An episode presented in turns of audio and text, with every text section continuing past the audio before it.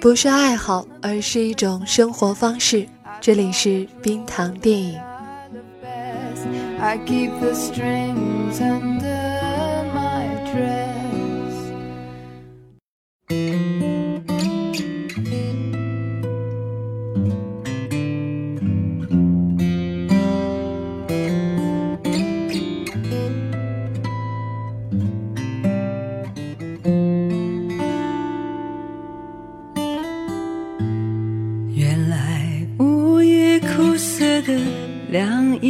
叫寂寞，常常会发生在我黑暗的床头。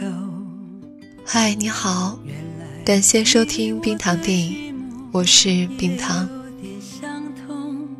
流泻在彼此寻觅的眼波中。今天的话题呢，要从一本小说说起，小说的名字叫。背对世界，作者是德国作家埃尔克·海登莱希。他不只是作家，同时也是电视节目主持人，在电视上开设文化节目，知名度非常高。小说只有一万四千字，却横跨二十七年，涉及了近代史上两件大事。他讲了一个什么样的故事呢？一九六二年，十九岁的弗兰奇斯卡高中毕业，去慕尼黑上大学。当时的社会气氛还很保守，人们都有点儿处女情节，觉得女人的贞洁是件蛮重要的事，年轻姑娘必须保持自己的完璧之身，直到结婚。可弗兰奇斯卡不这么看，她急着找个称心如意的男人，把初夜拿下。但他对这个人有很高的要求，不能是傻乎乎的男同学，也不能是形容猥琐的男老师，不能将就，不能削足适履，也不能随遇而安。他扩大了搜寻范围，终于在他兼职邮递员的工作辖区找到了一个四十多岁的漂亮男人海因里希。这个男人自称飞行员，其实只是个中士。正在军用机场服役，但他有高高的个子，金黄色的头发，淡色的眼睛，胸脯也很漂亮。当然，这是他后来才知道的。一来二去，两个人就去旅馆里待了两天，觉得不够，飞行员又借了朋友在湖边的房子，他们一起在那里度过了十天充满欢爱的时光。十天之后。走出湖边小屋，他们才知道，就在这段时间，古巴危机爆发，整个世界差点打起第三次世界大战。后来两个人的激情消退，加上弗兰奇斯卡有了自己的新生活，两人就此别过。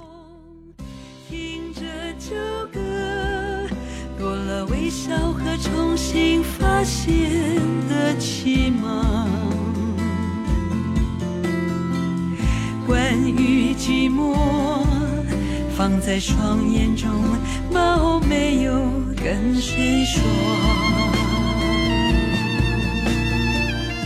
二十七年后，弗兰奇斯卡四十六岁了，成了有钱人。冒险的时代已经一去不复返了。在偶然路过海因里希的家乡时，突然萌生念头，想去看看海因里希。海因里希老了。已经六十二岁了，但魅力仍有。当年都是你花的钱，今天该我了。我是个富有的女人。这一次，弗兰奇斯卡出钱，给略显落魄的海因里希购置了西服、衬衣，请他吃了饭，然后在最好的旅馆订了一间房，在那里他们住了五天。五天之后，他们再次别过。弗兰奇斯卡知道，这是他们最后一次见面了。但让他感到欣慰的是，他的出现让海因里希又恢复了一点神采。故事该完了吧？没完！就在这五天里，这个世界上又发生了一件大事：一九八九年十一月六日到十一日，柏林墙倒了。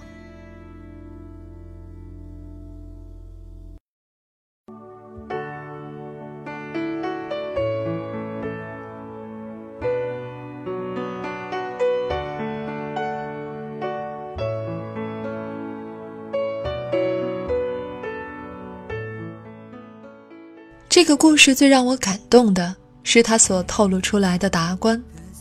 故事里的人始终以自我为中心，根本不理会整个世界的观念以及那些所谓的大事。尤其是弗兰奇斯卡，在他还只有十九岁的时候，就坦然追求性爱的美妙，并且牢牢地把主动权抓在自己手里，必须要自己选，必须要自己满意，不能是别人安排的，也不能是胡乱抓来凑合的。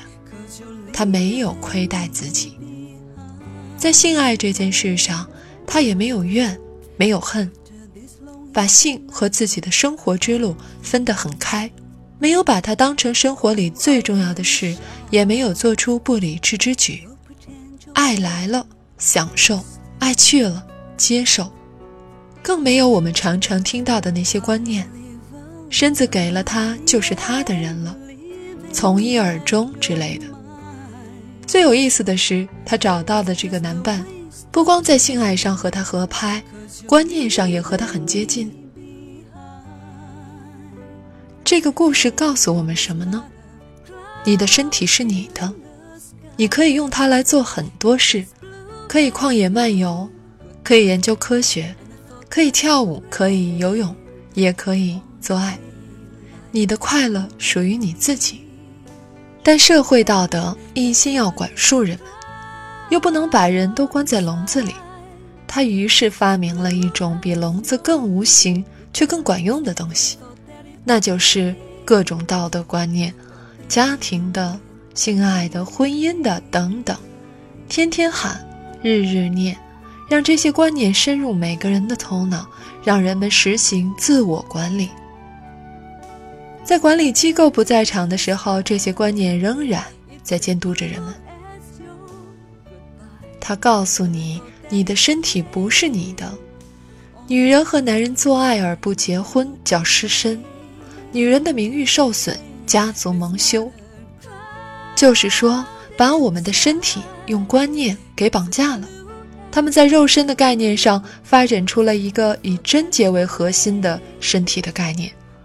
只要把这个身体质押在他们那里，我们就被绑架了，不得不接受各种管束。社会也借助同样的方法给我们灌输了一套观念：世界大事才是大事，每个人都要对这些事、对这些观念顶礼膜拜。可是，当你背对世界，沉浸在自己的世界，沉浸在欢爱中的时候，就会发现，那些事就在你身边悄悄走过去了，他们什么都不是。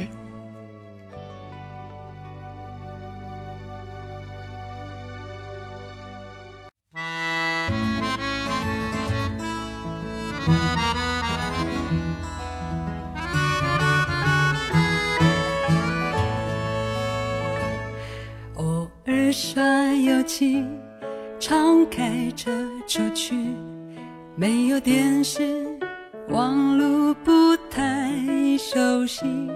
城市中城市，不少菜没正形，又满足美丽自己。有个电影叫《无我世界》，这个名字里有浓厚的哲学味道。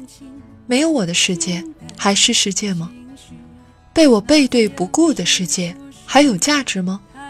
大岛主导演的电影《感官世界》也是一个背对世界的故事，但这个故事的因果关系和背对世界是相反的。弗兰奇斯卡和海因里希是在无意间走进了两个人的性爱世界，闭门不出。电影《感官世界》中的主人公却是在体会到了世界的寒凉荒诞之后，躲进小楼成一统。但他们终究躲不过那悲郁气氛的包围。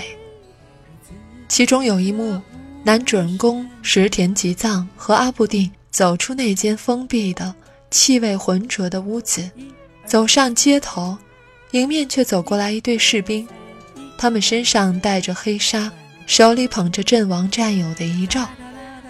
男主人公避到屋檐下，低下头，默默地等他们过去。就这一个细节，把他们的处境和心境全部说明。也让改编自真实的阿布定事件的电影，比事件本身高了几个档次。从美感上来说，感官世界的这种沦落非常非常美。不过，如果把背对世界当做一种生活态度，我更喜欢德国作家的背对世界，达观的、主动的、奔放的、不要脸的。愿我们都有勇气、有底气，对这个世界大大方方地转过身去，达观的、主动的活着，让那些道德律令，让那些所谓的世间大事，都变成一口空气。本期文案改编自韩松洛老师的微信公号“韩松洛见好”。这里是冰糖电影，我是冰糖。我们下期再见。